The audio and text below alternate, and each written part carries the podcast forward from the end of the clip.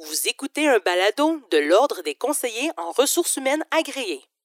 Bienvenue à RH, le balado où on analyse et échange sur des réalités actuelles et parfois tabous du monde du travail ayant un impact direct sur les humains et leurs activités professionnelles.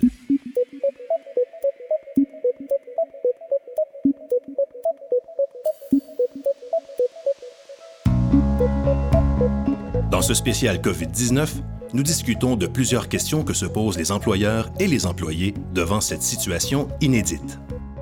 Le thème de cet épisode, santé psychologique, peur et angoisse.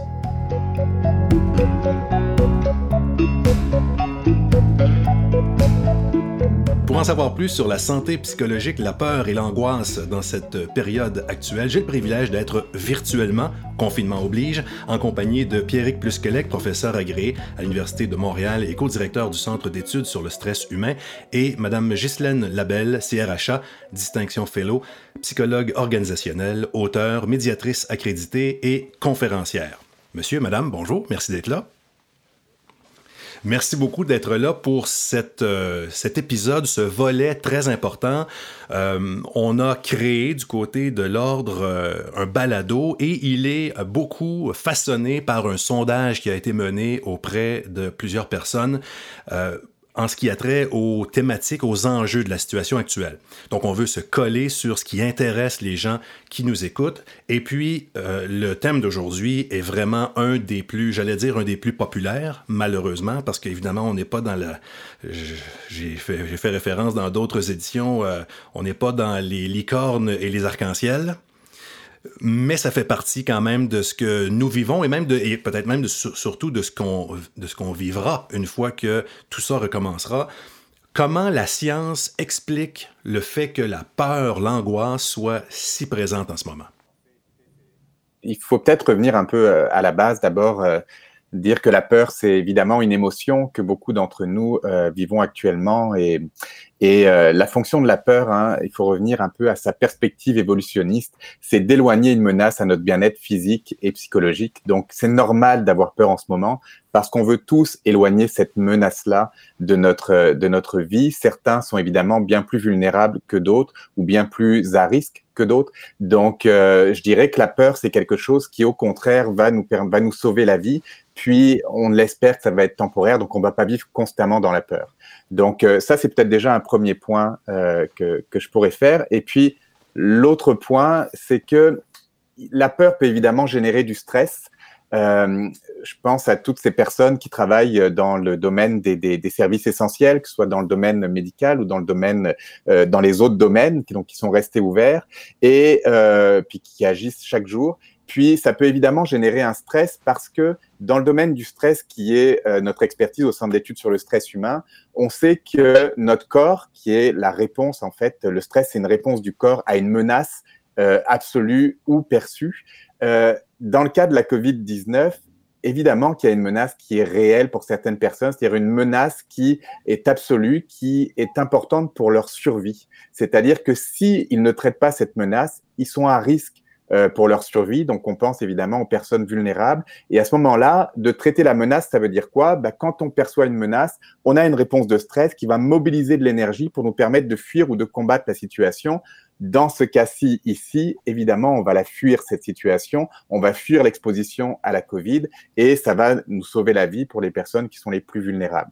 Et puis, pour terminer cette partie-là, il y a le deuxième, la deuxième menace qui est la menace relative avec laquelle on avait l'habitude de vivre euh, au quotidien et on continue à vivre avec ça. Donc, il faut comprendre que euh, en, période, en cette période-là, on a le stresseur absolu et en plus, on a les stresseurs relatifs qui nécessitent qu'on interprète la situation comme ayant un manque de contrôle, de l'imprévisibilité, de la nouveauté, puis de l'ego menacé. Puis je pourrais peut-être élaborer là-dessus, parce que je ne veux pas non plus prendre tout le temps. Ben justement, on va euh, passer du côté de Madame Labelle. Est-ce que vous voulez euh, ajouter ou euh, réagir ben, à ça?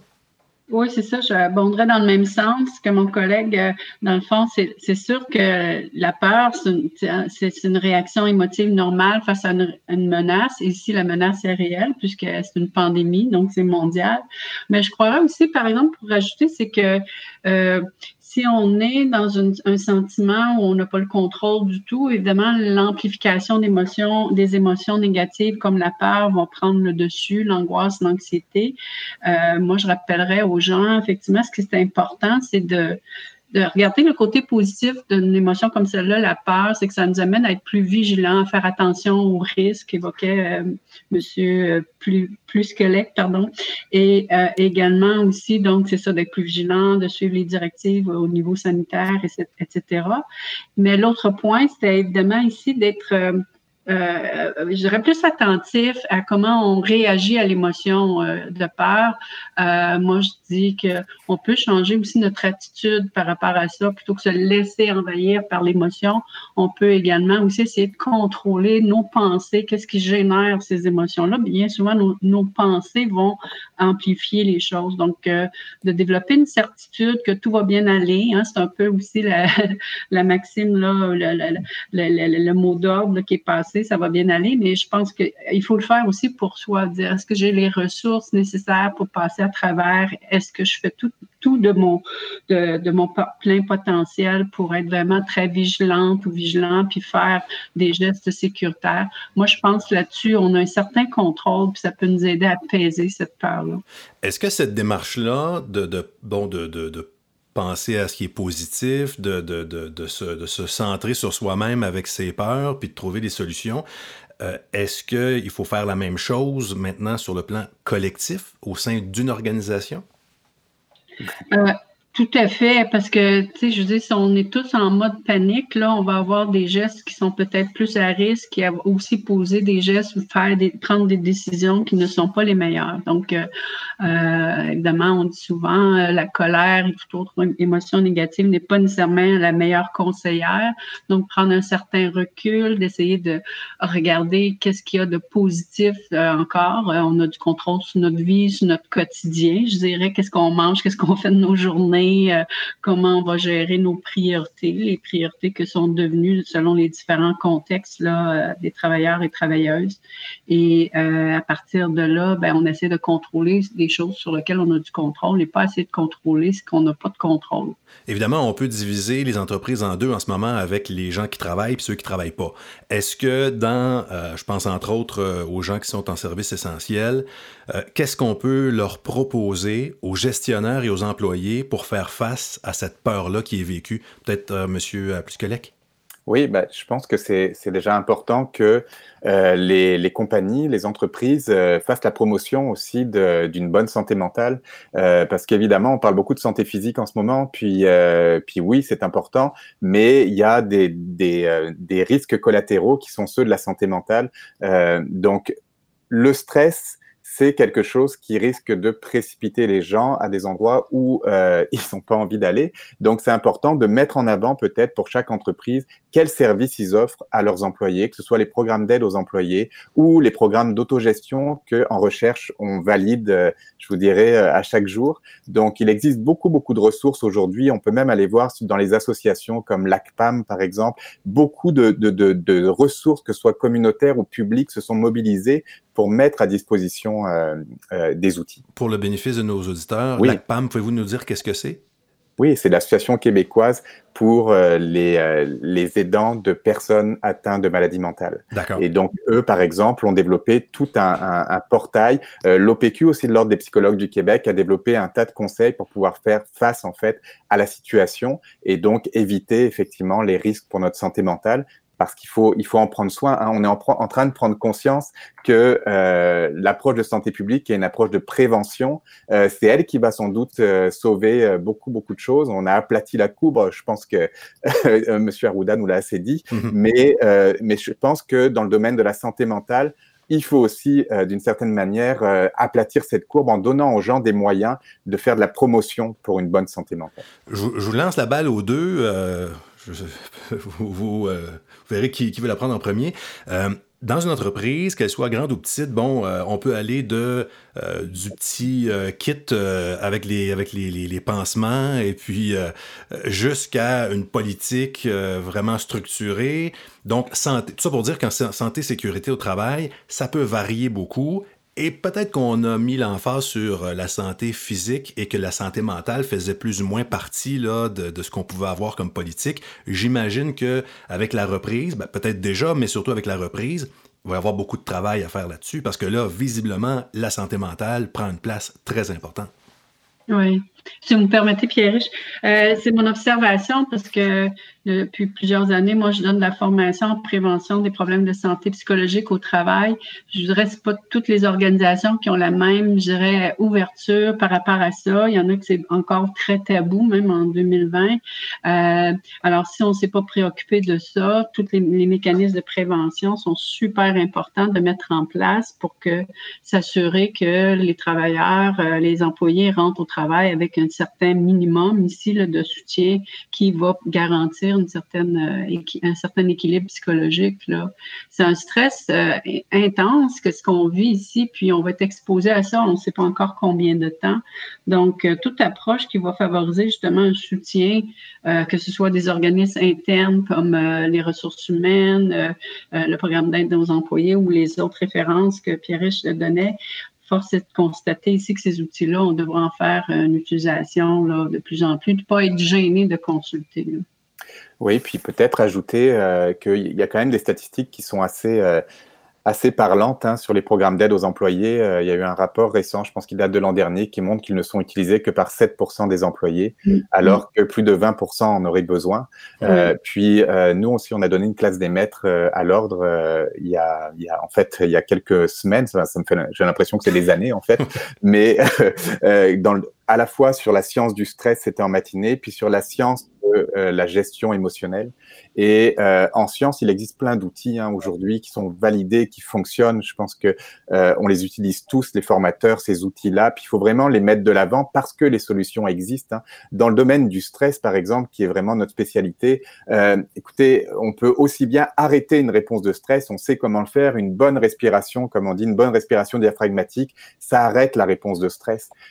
comment identifier qu'on est stressé? Si on a des colères spontanées à la maison alors qu'on n'a pas du tout l'habitude de les avoir, c'est un indicateur de stress. Donc reconnaître quand on est stressé, utiliser euh, des techniques comme la respiration diaphragmatique ou dépenser l'énergie qu'on a accumulée à cause du stress en allant faire du sport ou une marche dehors, ça c'est des outils qu'on peut utiliser en ce moment au quotidien et il faut vraiment les mobiliser. Et puis, l'autre outil qu'on peut utiliser, je, vous le donne tout de suite, euh, c'est vraiment le fameux ciné qu'on explique au centre d'études sur le stress humain. C'est que ce qui va générer du stress, c'est quand on sent qu'on n'a pas le contrôle. Je pense que, euh, vous l'avez très bien dit, c'est quand la situation est imprévisible et on en vit pas mal de l'imprévisibilité en ce moment quand elle est nouvelle et quand notre ego est menacé. Alors, si on réfléchit bien à quelqu'un qui travaille à la maison, euh, oui, la situation est complètement nouvelle, il faut qu'il s'adapte. Donc, la meilleure manière de combattre la nouveauté, c'est de partager avec d'autres, puis de trouver quelles solutions ils ont trouvées pour s'adapter à cette situation. Euh, puis, la menace à l'ego, bah, c'est s'assurer qu'on remplit des objectifs qui sont réalistes. Donc, pour un, un dirigeant d'entreprise, c'est peut-être de revoir ces objectifs-là. Donc, il y a plein de manières, en fait, de vraiment, j'allais dire, packager cette nouvelle euh, solution dans laquelle on est pour pouvoir trouver des, des, des, des manières de, de, de, vivre qui, soient, qui favorisent notre bien-être. Mais, euh, monsieur, oui, oui, Madame Lebel. Je voudrais compléter parce qu'on parlait aussi de santé psychologique ou de problèmes de santé mentale. Euh, les statistiques disent qu'un tiers des personnes sont anxieuses, très peu consultent. Et ça, c'était bien avant la pandémie. Alors, tu sais, ça veut dire que dans ce contexte-ci, on est tous un peu anxieux par rapport à cette situation-là, puisqu'on ne connaît pas l'issue. Euh, les gens qui n'auraient pas développé des outils, des façons de faire pour gérer leur anxiété, on va en voir de plus en plus des gens qui sont en perte de contrôle ou avoir une anxiété qui est beaucoup plus envahissante. Donc, il y a des trucs ici qui sont importants, comme on dit, la respiration, euh, se centrer sur des choses qu'on a du contrôle, etc. Moi, j'inviterais les gens aussi à essayer de faire des activités qui leur font du bien. Des fois, on met de côté des activités parce qu'on est pris dans le tourbillon de la performance, puis de la routine, puis les enfants, le travail, le boulot, le dos, etc. À titre d'exemple, récemment, moi, comme je suis en confinement, mais que j'ai, j'ai pas d'activité, là, tout est tombé, les mandats, la majorité, euh, j'ai beaucoup pratiqué le yoga, la méditation, mais ça, ça ne me convient pas parce que c'est, c'est des activités qui sont lentes. Je suis déjà dans un rythme lent. Donc là, je me suis tournée à faire du jogging, ce que je fais jamais, mais ça me fait du bien. Donc, euh, je pense qu'il faut écouter ici notre petite voix qui dit qu'est-ce que j'ai besoin en ce moment pour mieux vivre cette période difficile-là. Monsieur, madame, je vous propose de faire une toute petite pause. On se retrouve dans quelques instants avec la suite de ce balado et on va s'attarder au volet plus collectif au sein d'une organisation, comment gérer le stress, la peur ou l'angoisse pour le succès de l'entreprise finalement.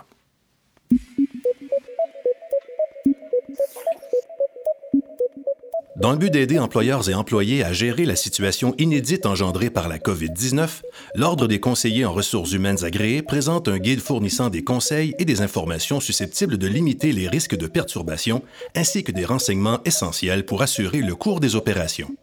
L'Ordre entretiendra des points d'information réguliers avec les professionnels agréés afin de les tenir informés de l'évolution de la situation et les aider à exercer leurs responsabilités en tant que CRHA et CRIA.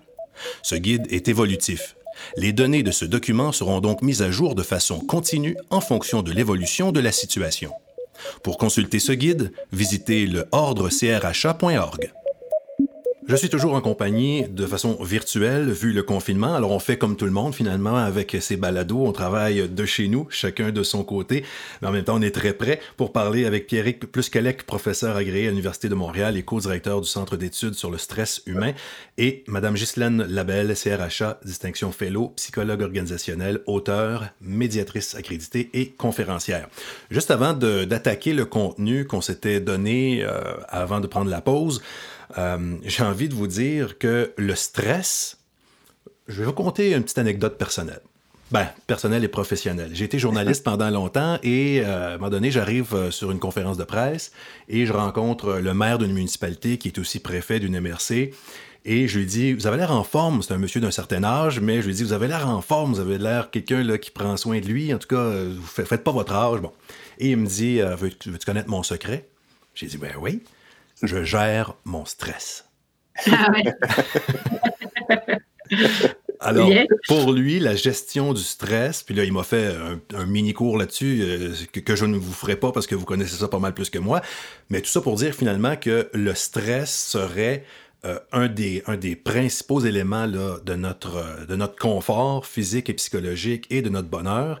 Et on est en plein dans une période de l'histoire où on n'aura jamais été aussi stressé finalement.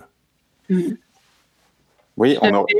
Je pense que oui, excusez, Mais euh, je pense aussi que les gens ont les capacités à faire face à l'adversité puis à avoir un potentiel euh, de résilience qui va nous permettre de gérer des situations critiques comme celle-là. C'est sûr, celle-ci nous a pris par surprise, hein, c'est de l'imprévisibilité.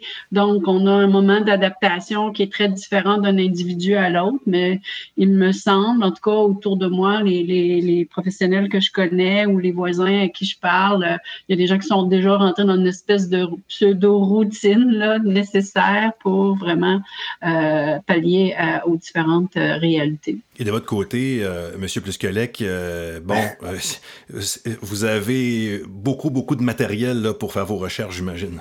Oui, oui, on a beaucoup de matériel pour faire nos recherches. Écoutez, c'est parce que c'est une situation complètement inusitée dans l'histoire de, de l'humanité, littéralement. C'est qu'on est tous soumis au même stresseur absolu dans le monde entier quasiment au même moment, à quelques semaines d'écart.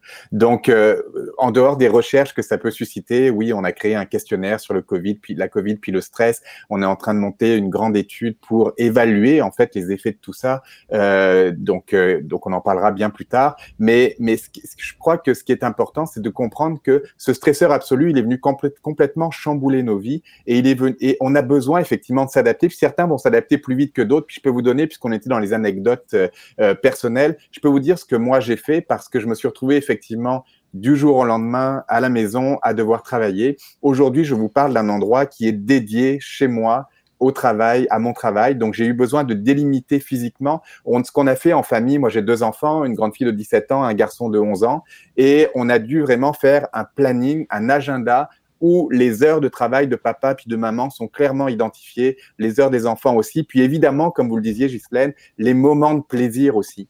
Et ça, c'est important. Pour nous, ça a été important en tant que famille de se mettre d'accord sur cet agenda en commun. Donc, je vous dirais qu'on a bien mis une bonne semaine avant de le trouver, cet agenda-là. Mm-hmm. Et maintenant qu'on est tous d'accord avec cet agenda, on le respecte à la ligne. Et oui, on est dans une société de performance, puis on continue à l'être, mais on a l'occasion aujourd'hui de prendre un petit pas de recul, de débarquer de l'autoroute sur laquelle on était. Et moi, je suis heureux quand, à 16 heures, mon fils vient me voir, puis qui me dit, papa, c'est l'heure normalement où on doit aller faire un petit tour dehors parce qu'il fait beau et c'est marqué dans l'agenda. Puis mon fils, c'est quelqu'un qui aime beaucoup les, les, routines pour différentes raisons. Et ça, je peux vous garantir que ça sauve mon stress. Moi, j'ai une petite chienne qui me rappelle qu'à 17 heures, c'est pas mal le maximum qu'elle tolère pour avoir d'aller prendre sa mère. Je vais faire un peu de pouce sur euh, le fait de sortir de l'autoroute. Monsieur Puscolec, vous avez parlé tout à, tout à l'heure de peut-être des dirigeants qui devront revoir leurs standards, leurs attentes. Euh, c'est à contre-courant. On n'a jamais fait ça de dire OK, on va peut-être aller un peu moins vite puis un peu moins loin.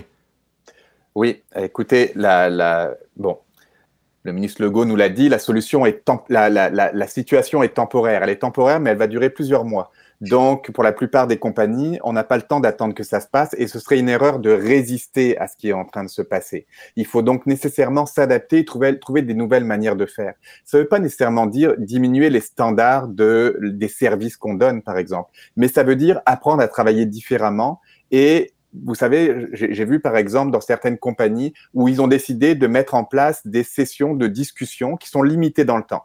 C'est-à-dire, euh, le meilleur ennemi du stress, hein, c'est la rumination. C'est de rester chez soi, en train de travailler et de pouvoir échanger avec personne.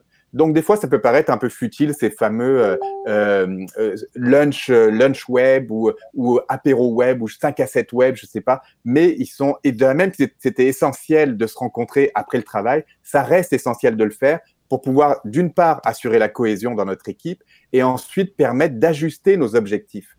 Et, euh, et, ça, c'est important parce qu'il faut sortir de l'idée qu'on va être capable de travailler de euh, 9h à 17h à tous les jours parce qu'on n'est plus du tout là-dedans. Il faut s'adapter à une autre réalité. Par contre, on peut fonctionner par objectif. Donc, je dirais pas nécessairement que c'est diminuer notre, notre plan stratégique ou le changer complètement, encore que dans certains cas, ça, ça va sûrement être le cas, mais c'est peut-être penser à une autre manière de travailler qui tient compte du stress des gens et du confort des gens. Ben justement, c'est ça, je voulais vous poser comme question aussi. Comment, on peut euh, essayer de diminuer le stress des gens dans une organisation? Euh, donc, vous avez un peu commencé à répondre à ça, dans le sens où euh, il faut travailler différemment. Mais qu'est-ce que, plus, concrètement, comment un gestionnaire pourrait mettre ça en branle dans son entreprise? oui, je, vais, y aller parce que je commençais à travailler sur le stress, mais, qui est important, c'est de penser au ciné. Contrôle, imprévisibilité, nouveauté, égo menacé, c'est les quatre facteurs qui vont induire du stress. Donc, comment donner le contrôle à nos employés, par exemple? Bah, C'est leur expliquer ce qu'on va faire c'est diminuer l'imprévisibilité en disant voilà le plan qu'on va mettre en place et ce plan, se donner le droit de le changer. C'est exactement ce que fait, euh, ce que ce que font les politiques aujourd'hui. Ils sont venus chaque journée, chaque jour parler à la télévision pour dire voilà le plan qu'on a. Et oui, notre plan il évolue de de fois en fois parce que on s'ajuste. Et ça, qu'est-ce que ça fait? Ça fait que on sent qu'il y a un capitaine dans le bateau. Et donc, chaque dirigeant devrait être un capitaine de son bateau et dire, voilà le plan qu'on a, et oui, on est sur une mer rouleuse, sur une, dans une tempête, et on va peut-être le changer, ce plan-là, mais je vous mets au courant, je vous donne ce plan-là parce que j'ai confiance dans notre intelligence collective et on va s'adapter de cette manière-là. Donc ça, ça permet aux gens de diminuer l'imprévisibilité, d'augmenter le sens du contrôle, de, euh, de diminuer aussi la nouveauté de la situation, dire oui, on a déjà vécu ça par ailleurs, ou il y a eu des situations semblables qui n'ont pas été faciles. Donc peut-être ramener aussi des éléments qui montrent que on est capable de passer au travers. Ghislaine l'a dit tout à l'heure, ça va bien aller, oui, mais il faut être concret aussi. Et moi, je compléterais avec, euh, je suis tout à fait d'accord là-dedans, c'est qu'il y a un certain leadership important à exercer dans ces périodes-là de difficulté. Euh, en l'occurrence, un leadership qui est vraiment plus humain, plus empathique. Euh, il faut être à l'écoute de l'autre, d'avoir de faire preuve de souplesse, de tenir compte des réalités distinctes. Certains ont des enfants, d'autres n'ont pas, d'autres travaillent dans les services essentiels, puis sont hyper stressés, puis ont peut-être beaucoup de peur ici. Alors, je pense que ça ici, c'est, c'est vraiment une occasion ici de, faire euh, la, démonstration d'un leadership qui est moins axé sur ses opérations, sa performance, mais beaucoup plus axé sur l'humain. En même temps aussi que d'avoir des objectifs d'équipe, ça aide aussi à, soutenir les gens qui vivent ça de façon plus difficile ou qui ont moins euh, d'assurance par rapport à comment ils, vont sortir de cette tempête-là. Alors donc, euh, leadership rassembleur, où on fait appel à l'intelligence collective, comme Pierre je disais, ou aller chercher les forces, les de chacun, puis miser sur les différences individuelles pour les faire travailler en complémentarité. Ça va nous permettre de traverser cette période-là euh, avec un peu moins de chaos puis de bouleversement. Et je conclurai sur un dernier élément qui est vraiment ici, tu mettre en pratique, se comprendre, agir comme modèle, également aussi être un protecteur de cette situation-là. Je pense que là, ici, c'est l'occasion idéale de, d'ouvrir nos radars ici, puis être à l'affût de, des réalités de chacun, je l'ai dit, mais aussi d'être dans un mode de protection du climat de travail qui va, qui va, qui va aboutir euh, au, bout de compte avec ça, euh, de la santé de chacun des individus, puis comment on veut que notre organisation, notre entreprise évolue dans ce contexte-là. Madame Labelle, je vais saisir ça au bon. Vous euh, venez de faire référence à ce qui s'en vient un petit peu, comment ce sera après? En préparant notre balado d'aujourd'hui, vous m'avez dit bien, bien candidement, quand ça va repartir, ça va être quelque chose. Parce que là, là on parle de stress qu'on vit en ce moment, mais quand tout le monde va se mettre, euh, va se remettre à travailler, euh, il va en avoir aussi beaucoup. Oui, ben c'est ça. Le retour à, la réalité va être aussi peut-être un, moment choc, comme ça a été l'annonce de la pandémie. Euh, alors, c'est super important ici, peut-être pour mettre les gens en confiance, les rassurer, c'est de commencer dans la mesure du possible des capacités de chacune des organisations, de travailler ici ce qu'elle va être notre plan de retour. Euh, comment on va effectuer ce retour-là? Comment on va accueillir les gens? Comment on va mobiliser les équipes de travail? Moi, je vous fais beaucoup un parallèle avec, j'ai fait plein d'interventions de retour au travail pour des gens qui étaient, qui s'étaient absentés pour des invalidités psychologiques. Donc, si on, on a ici un, un, une préparation à faire qui est totalement ici différente d'accueillir quelqu'un qui s'est cassé un bras, par exemple. Et, je pense que plus on va être, on travailler en amont cette, cette, période-là où on ne sait pas quand est-ce qu'on va se mettre là-dessus, mais euh, qu'on va avoir un vrai retour. Mais je pense que si on travaille là-dessus concrètement, ça peut aider les gens qui ont beaucoup de stress, qui sont anxieux, de justement de mettre à profit leurs bonnes idées ici. Jusqu'où on va là-dedans? Est-ce que on s'assure qu'au moment où on reprend, euh, on, a un plan clairement défini, euh, puis on est prêt ou euh, ça va se faire un peu avec le temps? Comme qu'est-ce qui serait la, meilleure approche? Bien, je pense qu'avoir un plan avec les grandes lignes, c'est une bonne idée. On ne pourra pas tout, euh, tout prévoir le, le, minutie de chacune des opérations ou des, des, des, des actions à prendre, mais c'est sûr que plus on aura un plan qui, qui est souple aussi, qui va s'ajuster en fonction de la réalité, mieux on va se sentir préparé. J'ai envie de vous euh, donner le mot de la fin, alors je vous laisse une période libre. Euh, chacun, je vais aller avec Pierrick plus qu'Alec. OK. Ben, écoutez, je pense que ce qui, qui est important, c'est vraiment de donner aux gens des outils. Puis, euh, moi, si j'étais un dirigeant d'entreprise aujourd'hui, j'aurais une page qui est dédiée aux outils qui existent, que les gens peuvent prendre maintenant, mais aussi en avance par rapport à la planification qui s'en vient ou qui va ou qui, est déjà peut-être déjà en place pour pouvoir assurer en fait la plus grande probabilité de résilience individuelle, mais aussi collective. Euh, parce qu'on sait qu'évidemment, c'est avant tout un collectif. Alors oui, il va y avoir des grandes lignes directrices, mais oui, il va falloir beaucoup d'agilité et il faut surtout pas, surtout pas oublier en chemin la santé mentale, puis la promotion de la santé mentale. Donc c'est vraiment là-dessus que, que, que, je conclurai. Puis une fois encore, il y a plein, plein d'outils qui existent. Donc simplement de, de lister ces outils pour l'ensemble des, des, des membres euh, du CRHA, je pense que ce serait déjà une très bonne chose. Et de mon côté, je dirais, rappeler que pour ceux et celles qui, en fait, euh, on a le plus grand capital qu'on a, c'est notre santé. Hein. Si on n'a pas été atteint de la COVID ou si on n'est pas malade, on a déjà ce capital-là sur lequel on peut tabler. Et pour le préserver, ben, un truc que moi, je donne souvent en organisation pour justement faire la prévention, c'est d'agir, de se pairer avec quelqu'un, donc se trouver un binôme, c'est un collègue avec lequel on se sent en confiance, en complicité, et on est l'un pour l'autre comme un peu des gardiens de notre équilibre psychologique. Alors, si l'autre euh, observe que j'ai des réactions d'irritabilité, que j'ai plus capable de prendre des décisions, puis bien souvent, la personne qui vraiment euh, euh, plus déstabilisée au plan psychologique est peut-être la dernière à se rendre compte de ces changements-là. Alors, donc, le collègue en question, je peux faire un contrat psychologique et la personne a l'autorisation de me dire, écoute, Justine, t'as pas l'air bien allé, c'est ainsi, qu'est-ce qui se passe? Donc, c'est un petit peu un rappel, une protection l'un pour l'autre. Cette, idée-là vient du fait que moi, je fais beaucoup de plongées sous-marines et quand on plonge, on a toujours un binôme où on se surveille au cas où il y a une hmm. défaillance de l'équipement. Euh, donc, l'idée, c'est de remonter à la surface avec le maximum, avec l'air possible pour pas être en hmm. difficulté respiratoire. Là. Et je pense que si ça, on a cette attitude-là de dire on, on est tous l'un, chacun l'un pour, pour les autres aussi, et on est là aussi pour les autres et pas juste pour soi, ça peut aider justement collectivement à mieux s'en sortir. En tout cas, vous avez été avec nous, vous nous avez donné un petit peu d'oxygène euh, le temps de votre participation dans cette plongée-là. Je vous remercie beaucoup de votre participation au balado. Merci à vous. Je m'appelle André Champagne et j'ai eu le plaisir d'être en compagnie de Pierrick Plusquelec, professeur agréé à l'Université de Montréal et co-directeur du Centre d'études sur le stress humain, et Madame Ghislaine Labelle, CRHA, distinction fellow, psychologue organisationnel, auteur, médiatrice accréditée et conférencière. À très bientôt pour un autre balado RH. Vous pouvez entendre ou réentendre tous les épisodes de RH, le balado de l'Ordre des conseillers en ressources humaines agréées via les rubriques balado ou podcast des plateformes Apple, Google Play et Spotify. L'Ordre CRHA, c'est 11 000 conseillers et conseillères en ressources humaines et en relations industrielles agréées. Des professionnels pour qui l'humain est au cœur des organisations.